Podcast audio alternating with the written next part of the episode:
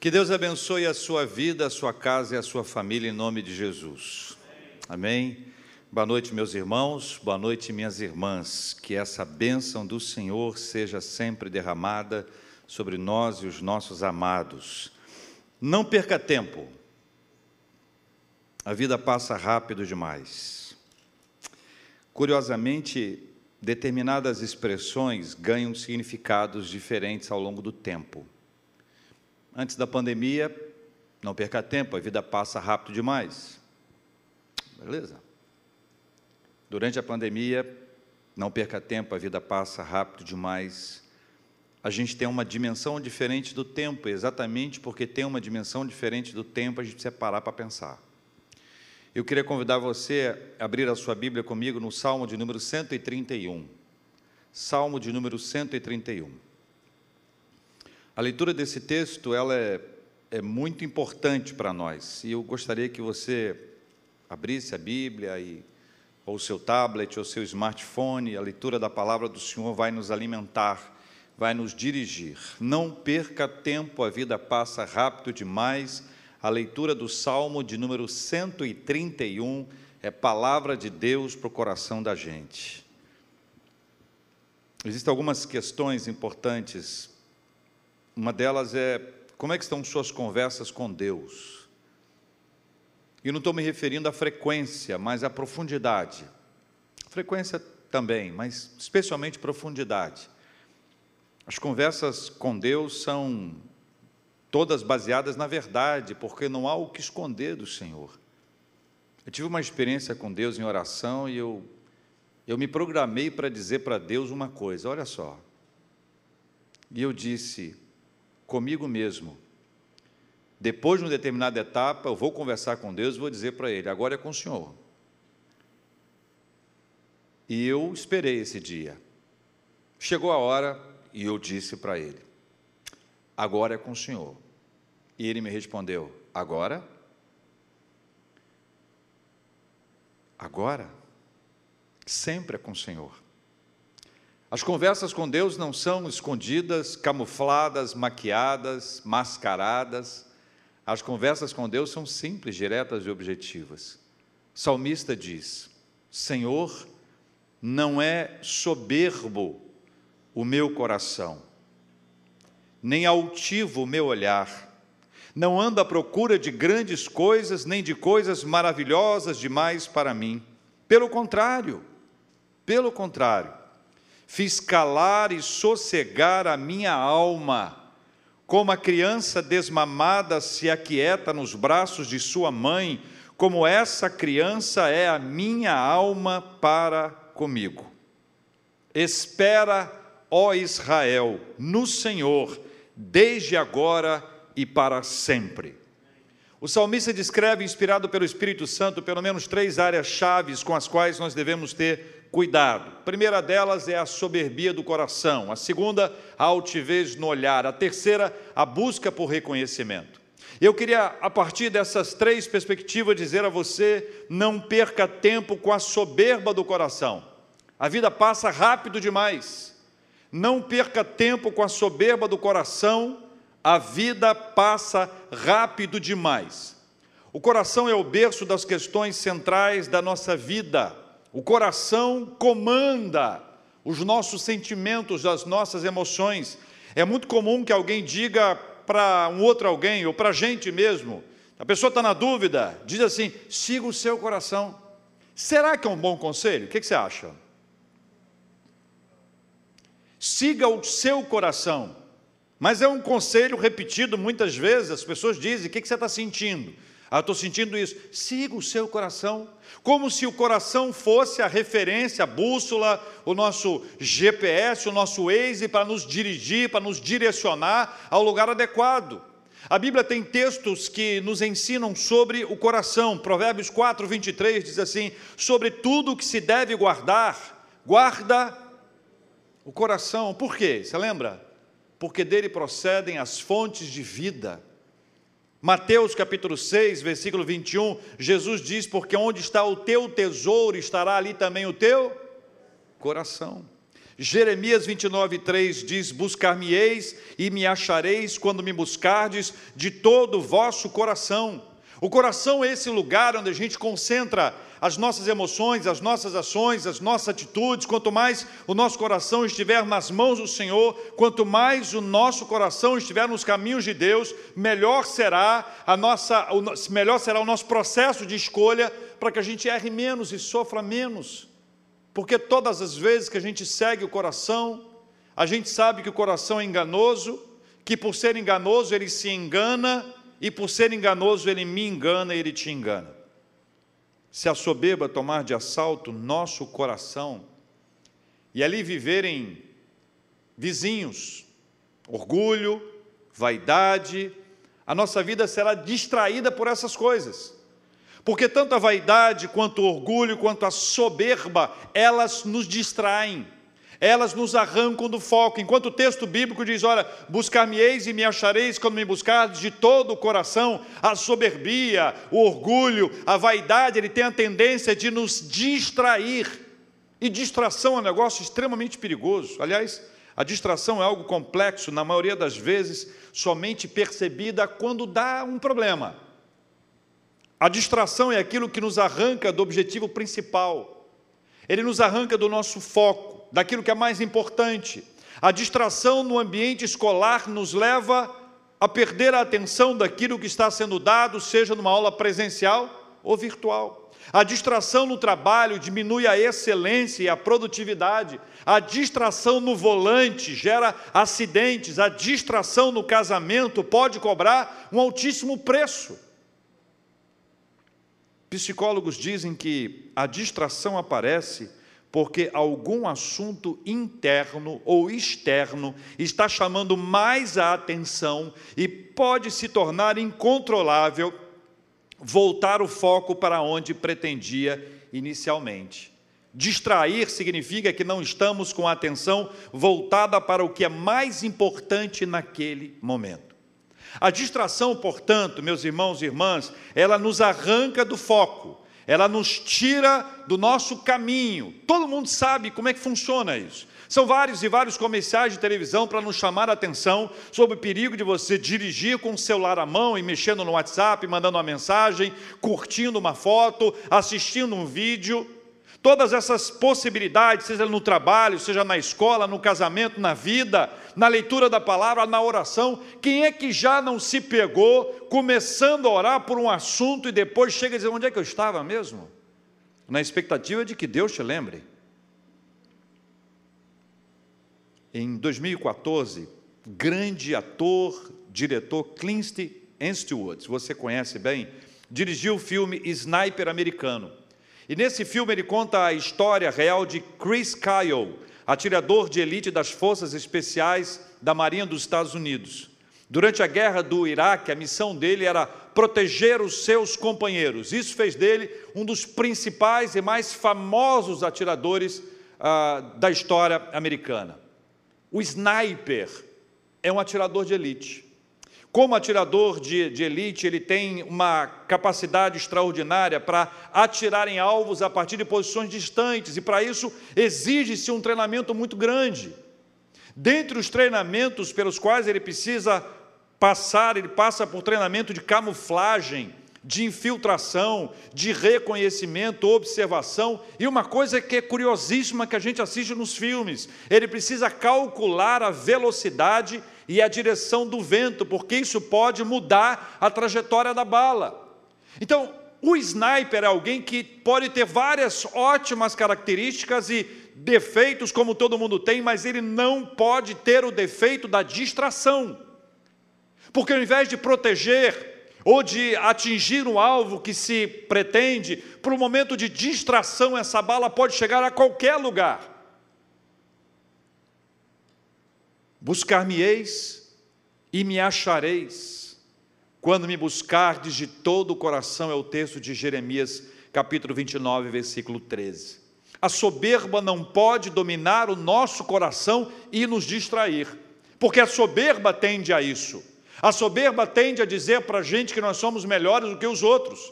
A soberba gosta de estabelecer comparações. A soberba nos tira do nosso foco, e o nosso foco é necessário que nós possamos lembrar do nosso foco. Existe uma assembleia que é conhecida como Assembleia Nacional de Teólogos e Civis, que se reuniu em Westminster, na Inglaterra, organizada pelo grande parlamento. Eles se reuniram de 1 de julho de 1643 a 22 de fevereiro de 1648. Ali se compôs a confissão de fé e os catecismos de Westminster, que são adotados pela nossa igreja. Nós somos uma igreja reformada. Para nós, os documentos históricos, eles são fundamentais. Temos estudado esse tema na nossa escola da palavra. E há uma descrição importante na pergunta número um que nunca pode ser esquecida. Qual é o fim supremo e principal do homem? Qual é o fim supremo e principal do homem? A resposta está aí, vamos ler junto comigo. A resposta: o fim supremo e principal do homem é o que, meus irmãos? Glorificar a Deus e gozá-lo para sempre. O nosso foco está em glorificar a Deus. Toda e qualquer distração, como a soberba, pode nos arrancar desse trajeto, desse alvo, desse caminho. Nós nascemos para a glória de Deus, esse é o propósito da nossa vida. Nós trabalhamos para a glória de Deus, nós estudamos para a glória de Deus, nós caminhamos para a glória de Deus, nós vivemos para a glória de Deus e nós morreremos para a glória de Deus. Isso não pode sair do nosso foco sob pena de sermos distraídos. E este é o principal problema, a distração que nos arranca do foco e a soberba é uma distração perigosa. Não perca tempo com a soberba do coração. A vida passa rápido demais. Perdemos tempo demais querendo parecer que somos mais. A vida passa rápido demais. Não perca tempo com a soberba do coração. Mas o texto também nos fala sobre a altivez. E é necessário que nós entendamos: não perca tempo com a altivez do olhar. A vida passa rápido demais. É ou não é verdade? Não perca tempo com a altivez do olhar. O coração soberbo pode gerar altivez em nosso olhar. Provérbio 16, 18 tem um texto que eu sei que você conhece. A soberba precede a ruína e a altivez do espírito a queda.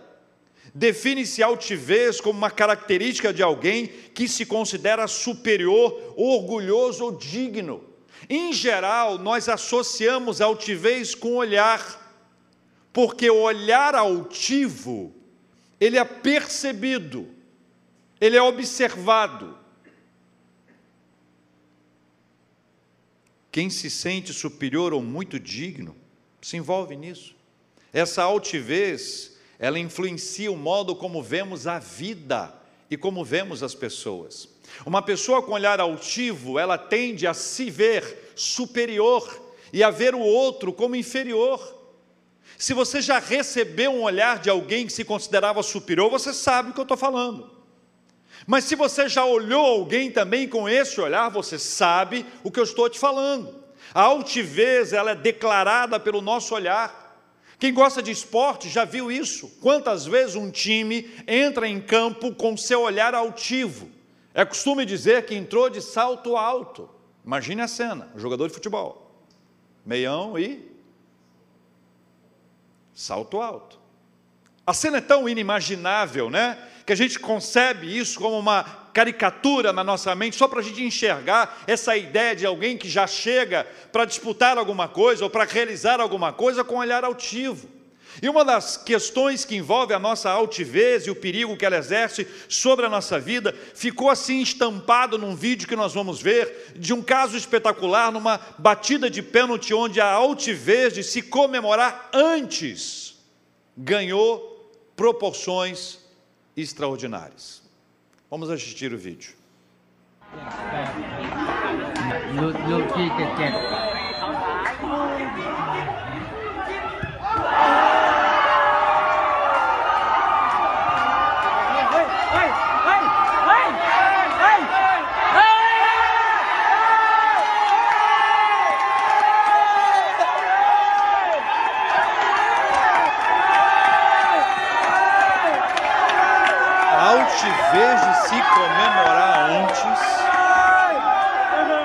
Ganha proporções extraordinárias a partir disso que está aí.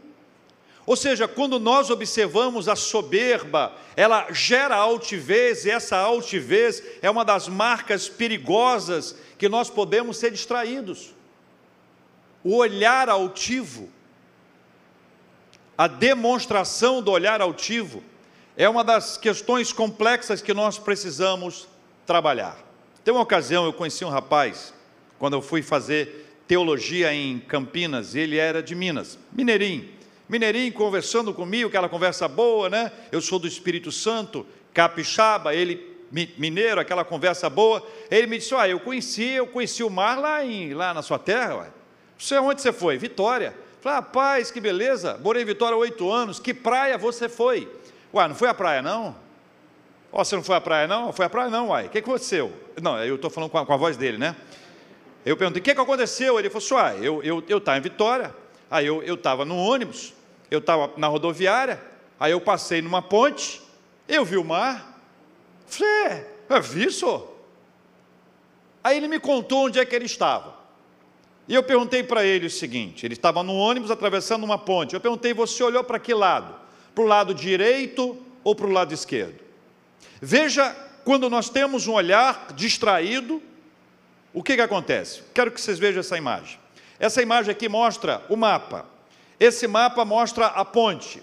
Esta é a ponte, marcada aqui ao centro. À direita você tem o rio Santa Maria. Do lado esquerdo você vai ver que a, a água está indo para o lado de lá. Pega outra imagem. Nessa outra imagem agora, um pouco mais ampliada, você vai observar que a ponte está lá à direita. Do lado direito tem o rio do lado esquerdo é o que leva para o mar, ou seja, num determinado ponto da travessia da ponte, ele consegue ver o mar. A pergunta que eu faço a você é: você acha que ele olhou para o lado direito ou para o lado esquerdo? Se ele tivesse olhado para o lado esquerdo, veria o mar. Sabe para que lado ele olhou? Direito.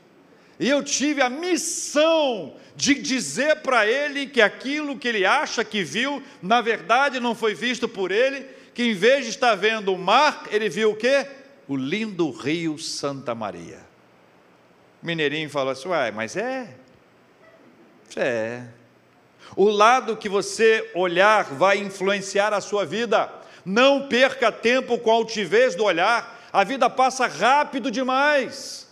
A vida passa rápido demais. O nosso olhar define a nossa vida. Cuidado com a maneira com que você olha, com que você observa, a maneira como você se compara. Deixe isso de lado, a vida passa rápido demais. Nós perdemos tempo da nossa vida nos comparando ao outro. Cuide do seu olhar para que ele seja um olhar puro e abençoado para a glória do Senhor. Não perca tempo com a busca por reconhecimento. Está vivo? Está tudo bem? Não perca tempo com a busca por reconhecimento. A vida passa rápido demais. A busca por reconhecimento é outro ponto que esse texto nos traz. Senhor, não ando à procura de grandes coisas, nem de coisas maravilhosas demais para mim. Significa não me envolvo com coisas grandiosas, nem maravilhosas demais. O coração soberbo gera um olhar altivo, e o olhar altivo gera a busca por reconhecimento. Essa busca é insaciável e esse processo é retroalimentado, há uma espécie de canibalismo, porque acaba sendo uma busca incessante por reconhecimento, acaba sendo uma busca incessante pela fala do outro, e essa busca faz uma guerra dentro da gente. Essa busca gera uma guerra profunda na nossa vida. Essa busca não é nova, essa busca faz parte da história da humanidade. O que algumas pessoas fazem por reconhecimento é uma coisa impressionante revela o quão perdidas elas estão. A busca por reconhecimento gera a perda da identidade. Não se sabe mais quem é, porque quer ser aquilo, quer ter aquele reconhecimento. Isso é uma doença, isso é uma enfermidade, isso é um problema grave que está cada vez mais comum nos dias em que a gente vive por conta das redes sociais ou das mídias sociais. Aliás, é preciso que a gente entenda, embora a gente utilize essas duas expressões, quando você para para pensar que todas as redes sociais podem ser entendidas como elas são, como mídias sociais, que nós estamos levando uma mensagem a alguém, que nós estamos transmitindo uma mensagem a alguém. Quando todas essas coisas são apresentadas, nós precisamos ter cuidado com aquilo que a gente está buscando quando a gente faz algum tipo de publicação porque está se tornando uma alta dependência, a necessidade de reconhecimento. Essa busca levou discípulos como os irmãos Tiago e João a pedirem a Jesus para estarem uma à direita, outra à esquerda no reino de Jesus, se sentirem superiores aos outros dez. Essa busca levou Simão mágico, numa história extraordinária, lá em Atos Apóstolos, no capítulo 8, a querer investir financeiramente, a querer comprar o direito de impor as mãos sobre as pessoas, para que as pessoas recebessem o Espírito Santo. Esse tipo de coisa, meus queridos irmãos, gerou o afastamento de um homem chamado Diótrefes, lá do texto da epístola de João, quando ele resolveu adquirir a possibilidade, a autoridade que ele julgava ter para impedir que o evangelho chegasse a outras pessoas, impedindo, por exemplo, que João, João, apóstolo João, pudesse entregar as suas cartas. Não perca tempo com a busca por reconhecimento. A vida passa rápido demais. Rápido demais tudo aqui vai ser re resolvido. Vai passar rápido demais também. Fique tranquilo. Não perca tempo com a busca por reconhecimento. A vida passa rápido demais. Por isso nós precisamos saber como é que resolve isso. Porque se o texto fala sobre soberba, se o texto vai nos falar sobre altivez, se o texto vai nos falar sobre busca de, por reconhecimento, ele também nos leva àquele lugar do, do, do segredo, da chave, da solução para a gente sair desse lugar, para nós não ficarmos aprisionados a isso.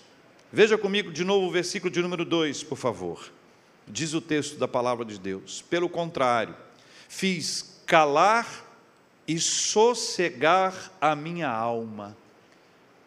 Como a criança desmamada se aquieta nos braços de sua mãe, como essa criança é a minha alma para comigo versículo de número 2. O que, que acontece? De fato, ele está dizendo, de fato, eu, eu me acalmei, eu, eu me tranquilizei, eu acalmei e tranquilizei a minha alma. Eu sou como uma criança recém-amamentada por sua mãe.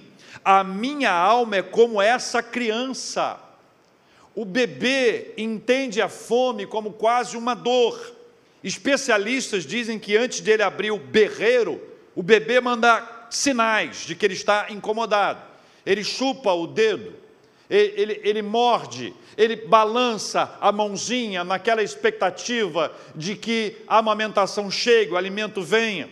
O choro é prolongado e vem acompanhado, e, e alguns sons são intensos. E a partir dessa realidade, nós vamos nos deparar com o efeito contrário, quando nós somos alimentados, amamentados, protegidos. Enquanto nós somos alimentados, amamentados, protegidos, nós somos acalmados. E essa calma, ela é gerada pelo Espírito Santo de Deus na nossa vida. Então, quando eu sou é, torpedeado por todas essas coisas da nossa vida o tempo inteiro, quando nós somos torpedeados pela soberba, torpedeados pela altivez, torpedeados pela busca de reconhecimento, nosso lugar não é em tentar atender essas demandas, mas é nos tranquilizar na presença do Senhor como uma criança que antes chora na expectativa de ser alimentada, mas depois que ela é alimentada, ela fica tranquila. E aí nós pegamos a criança no colo, de preferência em pezinha, colocamos aqui, até que ela emita um som, e quem é pai ou mãe sabe que som é esse, e após emitir esse lindo som, ela relaxa, ela descansa, aí a gente diz que ela dorme como um bebê. É essa figura que o texto bíblico nos traz, esse lugar de quietude, esse é o lugar que é gerado pela presença de Deus, que apesar de todas as influências que nos agitam, que nos inquietam, nós somos tranquilizados pelo nosso Deus. É o nosso Deus que nos permite ter calma e tranquilidade para vencermos as turbulências da vida. A vida é cheia de turbulência. A vida é cheia de turbulência. Eu não sei se você já teve alguma dificuldade para voar. A gente voando de um lugar para o outro, você já teve essa experiência, de vez em quando tem uma turbulência. Já, já aconteceu com você isso? Tem gente que não morre de medo, porque seria uma expressão forte demais para falar associado ao avião, né? Mas a pessoa tem muito medo. Estava num voo uma vez entre São Paulo e Teresina. Aí o piloto anunciou: olha, vamos ter agora um, um período, um, um, um percurso envolvendo turbulência. Eu estava calmo, como sempre, curiosamente, a turbulência me deixa calmo, talvez vendo o desespero dos outros, que é interessante você ver como as pessoas reagem, né? E eu fiquei tranquilo, até que uma das comissárias sentou-se próximo ao lugar onde eu estava, sentou, juntou as mãozinhas e fez um sinal de que ela estava orando. Eu falei, meu Deus do céu, ela deve estar sabendo uma coisa que eu não estou sabendo. Se ela, se ela que é comissária começou a orar, Aí eu virei para ela e disse: fique tranquila, vai ficar tudo bem. Ela disse: é meu primeiro voo. Ah, está explicado. Talvez você conheça o grande dramaturgo Ariano Suassuna. Iria gostar muito dessa água toda aqui. Ariano Suassuna era um paraibano, né? É, recentemente deixou-nos. Ele tem muitas histórias, né? Uma delas ele fala que muitas pessoas iam à casa dele para trazer para ele alguma fala. Por exemplo, ele sempre teve medo de avião, e ele disse que as pessoas tentavam convencê-lo de uma espécie de seita chamada avionismo. Ele conta uma história interessante, que eles estavam num trecho, ele faria um trecho entre Recife e Salvador, e nesse trecho ele precisava ir de carro, porque ele tinha medo de avião. Até que alguém foi na casa dele e disse: Olha, Ariano, você não sabe, você não, não sabe que o trecho daqui para lá de carro é muito longe. É melhor você ir de avião. Ele disse: Mas eu não quero ir de, de avião. Aí a pessoa trouxe para ele uma, uma explicação interessante, falando sobre, sobre esse assunto. Ele disse: Olha, você sabia que estatisticamente há mais desastres de carro que desastres de avião? O que é uma lógica, não é verdade? A pergunta dele para esse rapaz foi: pegue cinco acidentes de carro. 50, aliás, 50 acidentes de carro. Pegue 50 acidentes de avião e me diga quantos sobreviventes tinham os dois. Sobrevive mais gente no acidente de carro ou no acidente de avião? Aí ele diz: Mas homem, você está com muito medo. Vai que você tem um, vai de carro, cai no buraco e morre. Aí ele diz: Pior o avião buraco vai embaixo dele assim, onde ele cair, cai no buraco. A turbulência é um agito na nossa vida, como todas as coisas que nos agitam podem nos agitar de igual forma. Mas a verdade é que o Senhor é que nos tranquiliza. É na presença do Senhor, é nos aquietando na presença dEle. É diante do Senhor que nós vamos encontrar o lugar da calma e da tranquilidade. Por isso que fechando o texto nos diz, olha, espera, ó Israel, no Senhor, desde agora e para sempre. Espera Israel no Senhor. A ideia é ponha a sua esperança em Deus. Ponha a sua esperança no Senhor. Ponha a sua esperança, não se deixe levar pelas pressões da vida que nos agitam tanto, seja com a soberba, com a altivez, seja com todas as questões que aí são postas e apresentadas.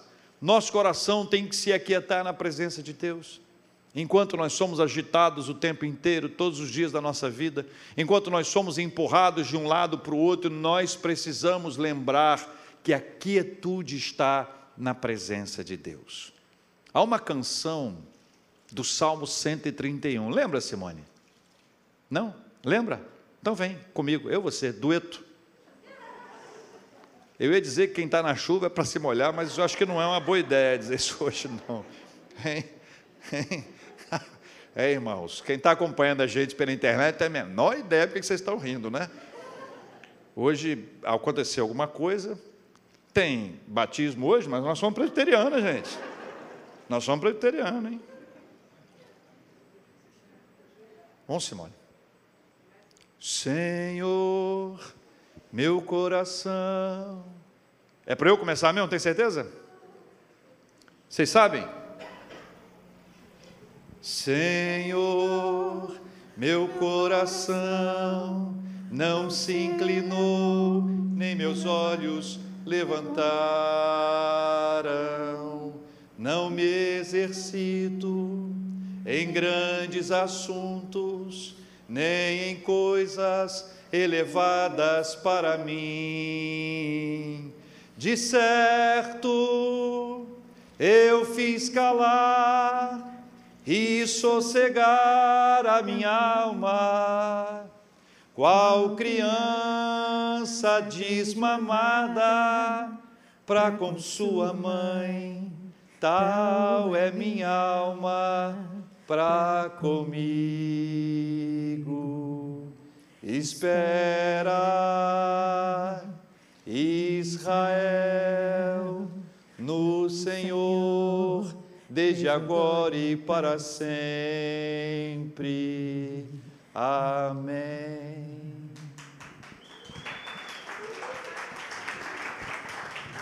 Aí, quando perguntarem para você quando que você ouviu o JR cantando, se foi naquele dia que choveu muito, olha, choveu tanto que eu acho que deve ter entrado água na igreja. Nós vamos orar e vamos fazer a recepção de membros, presbítero Hilton, por gentileza. Vamos orar pela sua vida, vamos orar pela sua, pelo seu dia a dia, no meio desse caos controlado pela graça de Deus. Pai, em nome de Jesus, que a bênção do Senhor repouse sobre nós. Precisamos da bênção, da direção do Teu Espírito Santo para conduzir a nossa vida longe das pressões desse tempo. Queremos falar como salmista: Senhor, a soberba não vai nos ganhar, o olhar altivo não vai nos dominar nós não seremos dominados pela busca por reconhecimento. Pelo contrário, nós queremos nos aquietar, nos acalmar na presença do Senhor. Vamos colocar a nossa esperança no Senhor desde agora e para sempre. Amém. Louvado seja o nome do Senhor.